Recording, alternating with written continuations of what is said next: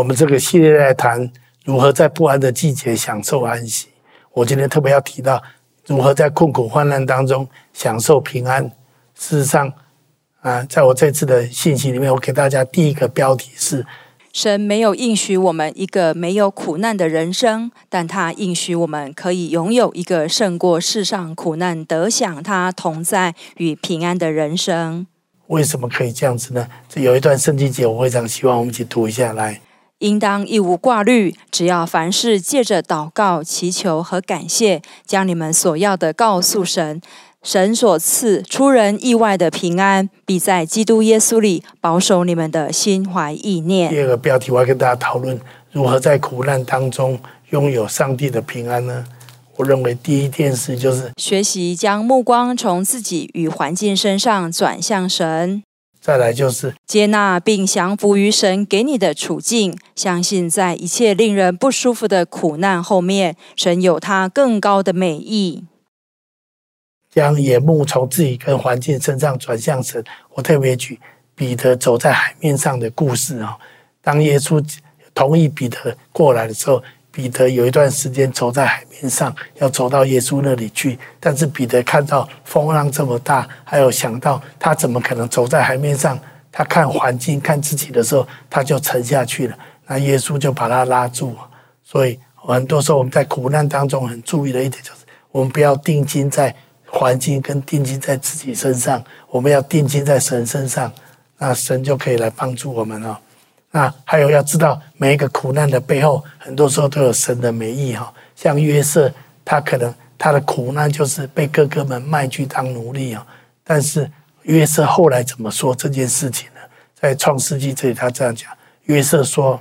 从前你们的意思是要害我，但神的意思原是好的，要保全许多人的性命，成就今日的光景。所以约瑟后来看见，虽然他经历人生很多的苦难，成为奴隶，成为囚犯，但是这一切的目的，却是为了要让他成为埃及的宰相，可以把很多那时候的粮食储存起来，以至于当荒年来的时候，可以有粮食。卖给那个时代的人，连他的家人、他的爸爸、他的兄弟们，他都可以拯救得到。所以，对约瑟来知道，这是上帝的美意。虽然他经历了很多的苦难，可是上帝在这些苦难之后，确实有上帝美好的美意在里面了。所以我今天要跟大家讲，也许在你的生命当中也正在经历苦难，可是神在这个苦难背后也有很多神的美意在其中。像这一次的疫情，在全世界带来很多的苦难。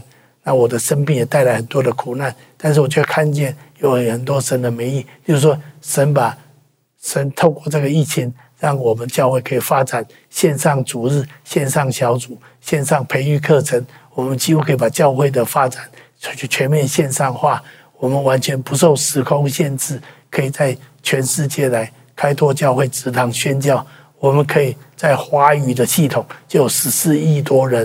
可以透过线上，透过网络，可以领受福音，可以被建造起来，成为主的门徒，可以建立教会。我觉得这不是神的美意吗？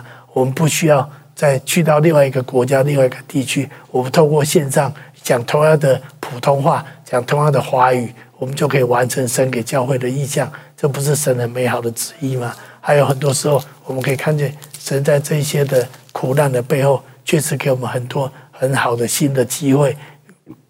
很好的创物，那如何在苦难当中拥有神的平安呢？相信并抓住神的应许，令人有盼望。所以我们要常常记住神的应许。神的应许，第一个有很多的应许。这里我想有出圣经节，我们一起读一下来。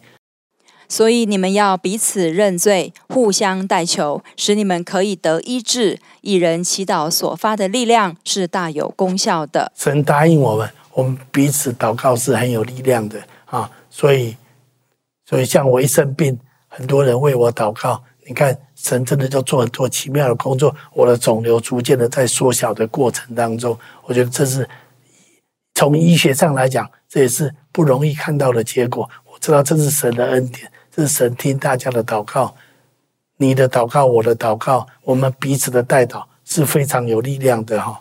那这是很宝贵的。还有一样，你要知道，你在神的眼中是非常重要的。我特别说到两只两只麻雀，圣经说不是卖一个银子吗？但是如果神没有同意，没有一只会掉在地上。耶稣说：“你们比麻雀贵重多了。”所以我们的生命不在苦难的手里，我们的生命不在疾病的手里，我们的生命不在意外的手里，我们的生命在神的手中。所以我们要知道，神很爱我们，神很看重我们，所以我们要把一切的忧虑卸给神，因为神用他的恩典来照顾我们。所以第第这样下面这一点，抓住神的应许，令人有盼望。哈，知道你在神的眼中是很重要的。还有知道神的恩典够我用，而要把一切的忧虑都卸给神。还有宣告耶稣的得胜，为我打破死亡的权势。我们活在世界上最大的苦难、最大的痛苦，常常是生离死别。但是耶稣已经为我们胜过死亡的权势，这在圣经里面讲的非常清楚了。所以这是我们可以胜过世界很重要的原因。可以拥有，当我们拥有耶稣的生命的时候，我们就拥有神的平安，因为耶稣已经为我们胜过世上的权世上的权势，而且耶稣必要拯救我们，拯救到底。而且说我们过教会生活，我们常常彼此带祷。这些的恩典都会成就在我们的生命当中，所以圣经在雅各书这句话说：“你们要彼此认罪，互相代求，使你们可以得医治。一人祈祷所发的力量是大有功效的。”我亲身经历到很多教会弟兄姐妹之间彼此的祷告产生很大很大的功效。我这次生病就是很真实的经历。谢谢大家为我的祷告，神到今天都还保护我，都还保守我到现在这种状况。这是因为大家祷告的功效。我要鼓励大家，一定要委身教会，参加小组，透过彼此的带祷，神真的要把许多的祝福放在我们的生命当中。神也可以把苦难化成祝福。透过这些的苦难，我们可以更认识神，更爱神。有一天，神要把所有的苦难全部都消除掉，神要用平安代替苦难。因为在启示录告诉我们，有一天神要创造新天新地。一切的苦难都要消失，一切的苦难都要过去啊！神要与我们同在，那些苦难就不再存在了。我们读启示录第二十一章一到五节。我又看见一个新天新地，因为先前的天地已经过去了，海也不再有了。我又看见圣城新耶路撒冷由神那里从天而降，预备好了，就如心腹装饰整齐，等候丈夫。